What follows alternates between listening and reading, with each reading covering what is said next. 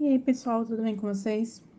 Sou a Jade e hoje a gente vai falar sobre um assunto extremamente importante, um assunto que todos nós deveríamos prestar mais atenção e nos solidarizarmos mais com relação a ele, porque é um assunto de total impacto nas nossas vidas, por mais que a gente não sinta isso, por mais que a gente não consiga entender é, isso acontecendo no nosso dia a dia, por mais que estejamos longe, né,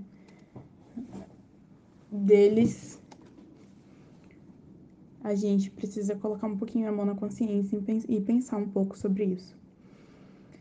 Partindo do, do pressuposto, né, que a gente ouve falar disso todos os dias, a gente vê, inclusive, como pauta, né, como uma das grandes pautas quando existe alguma reunião internacional, né?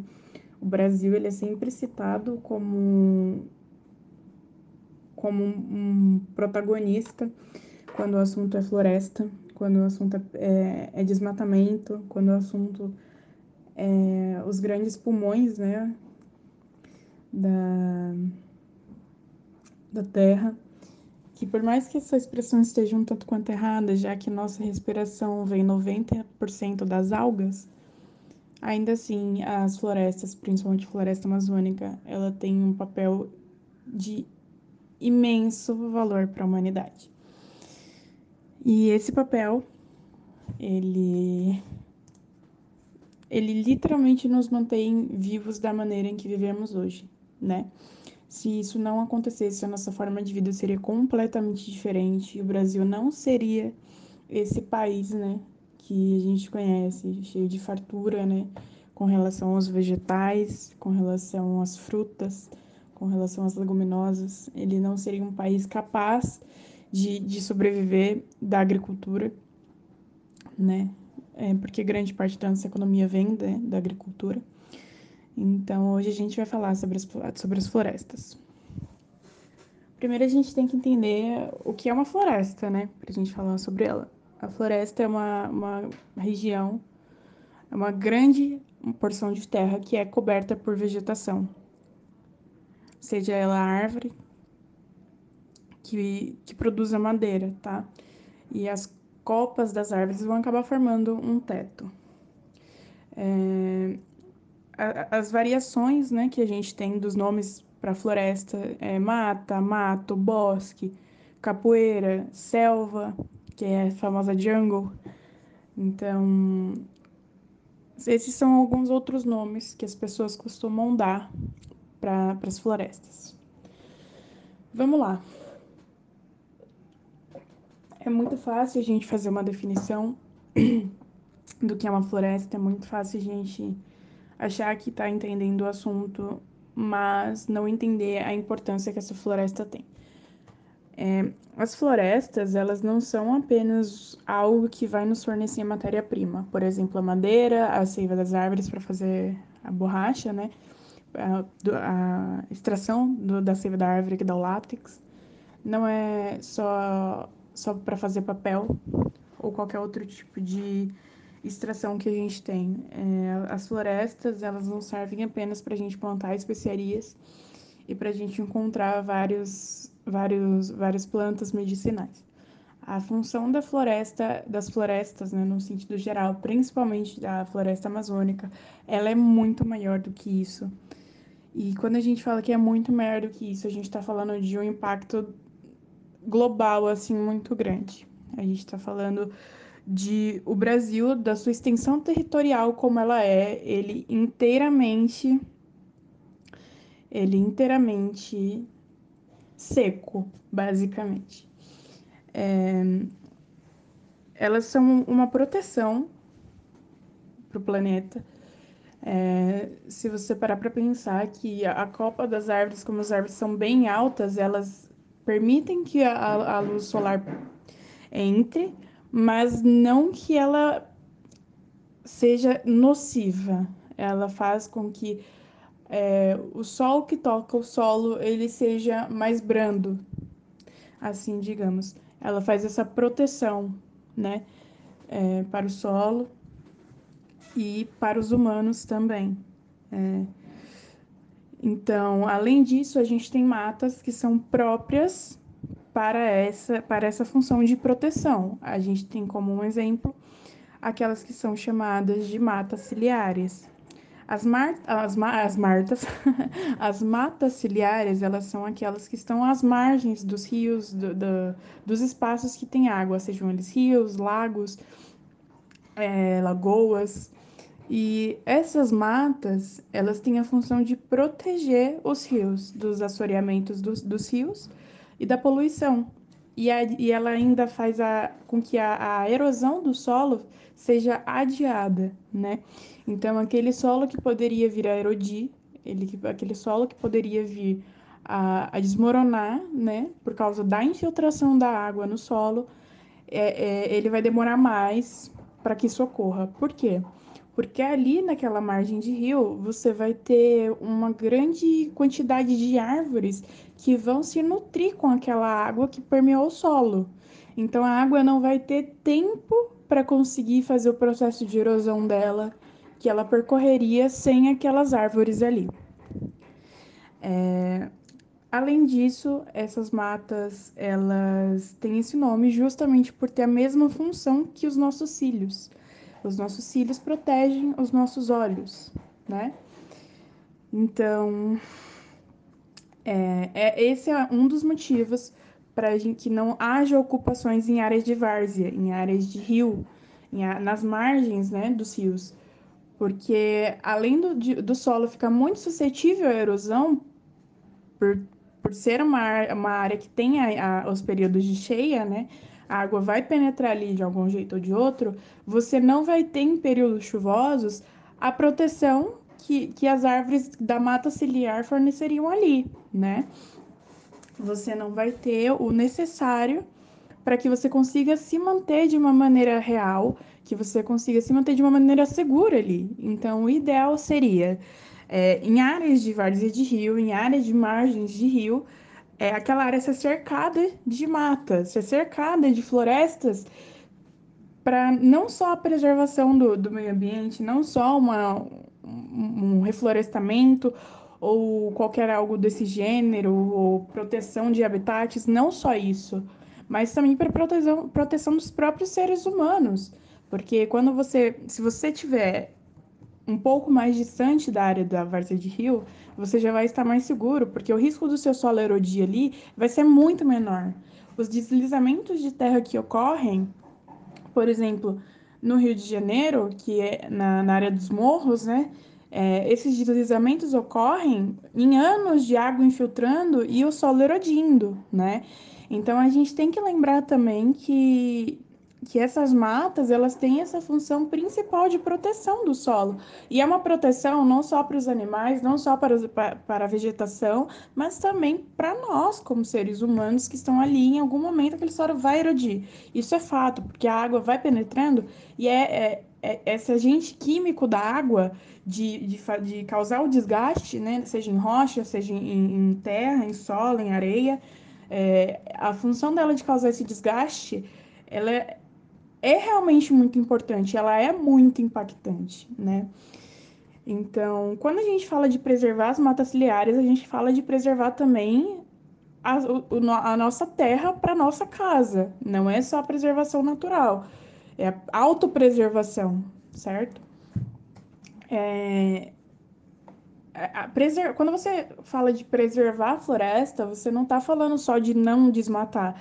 Você também está falando de evitar jogar lixo ali, porque agora o, solo vai ter que se concentrar, as bactérias vão ter que se concentrar para decompor o seu lixo ali.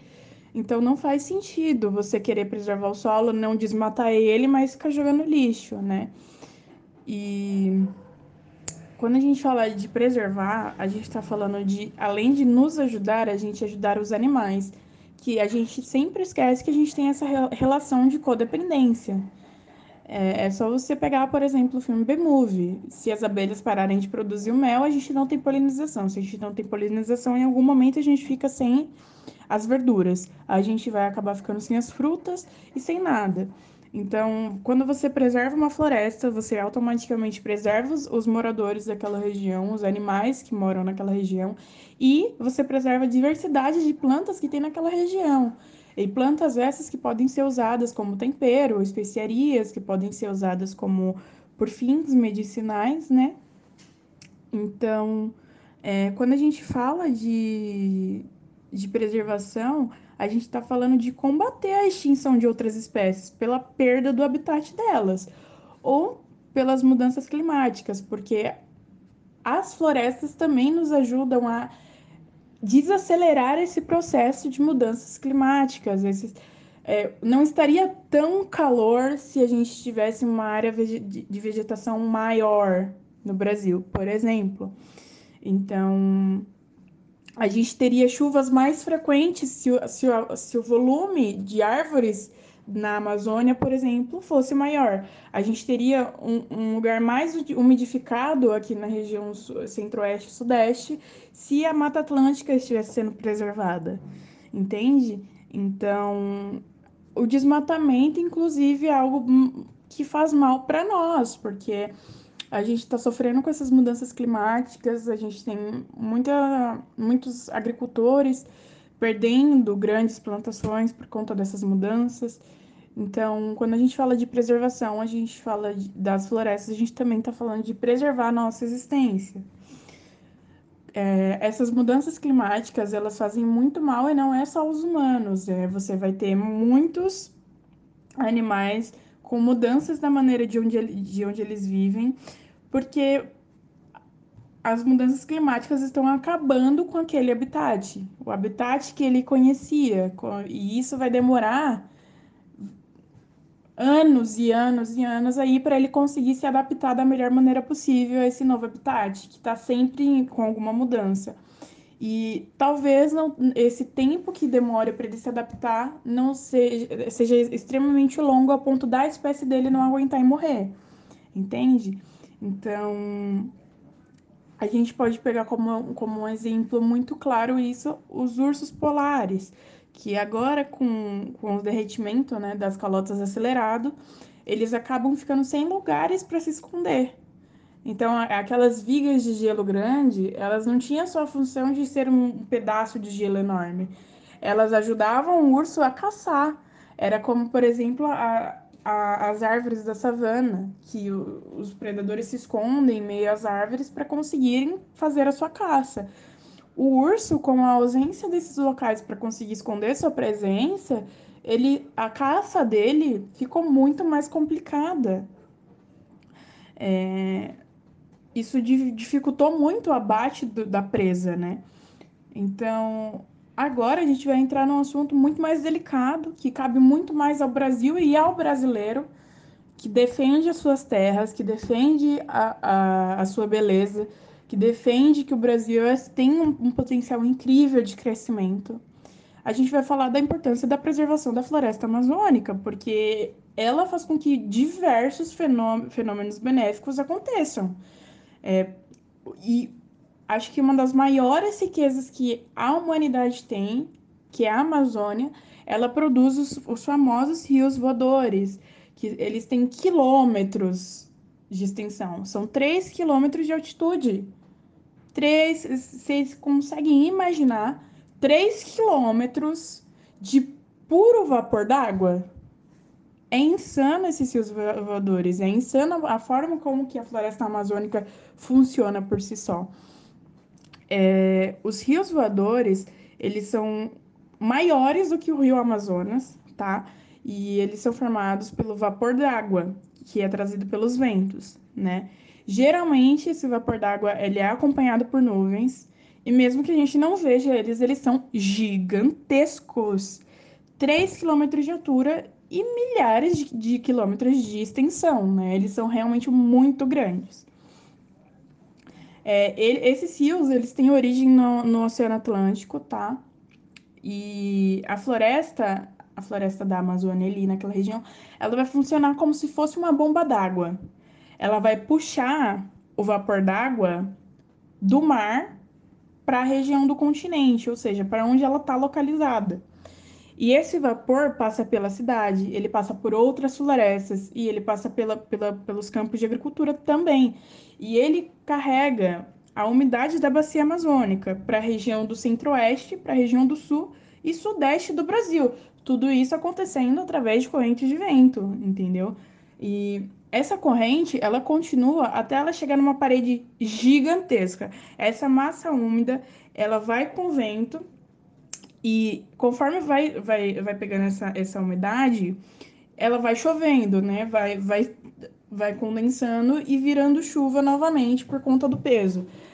E essas chuvas regionais que você vai ter durante o, o caminho que essa massa de ar úmido faz, elas são extremamente importantes para você continuar com o solo, com o solo irrigado, né? Então, essa massa de ar, essa, essa massa úmida, é, esses rios voadores, eles vão até as cordilheiras dos Andes.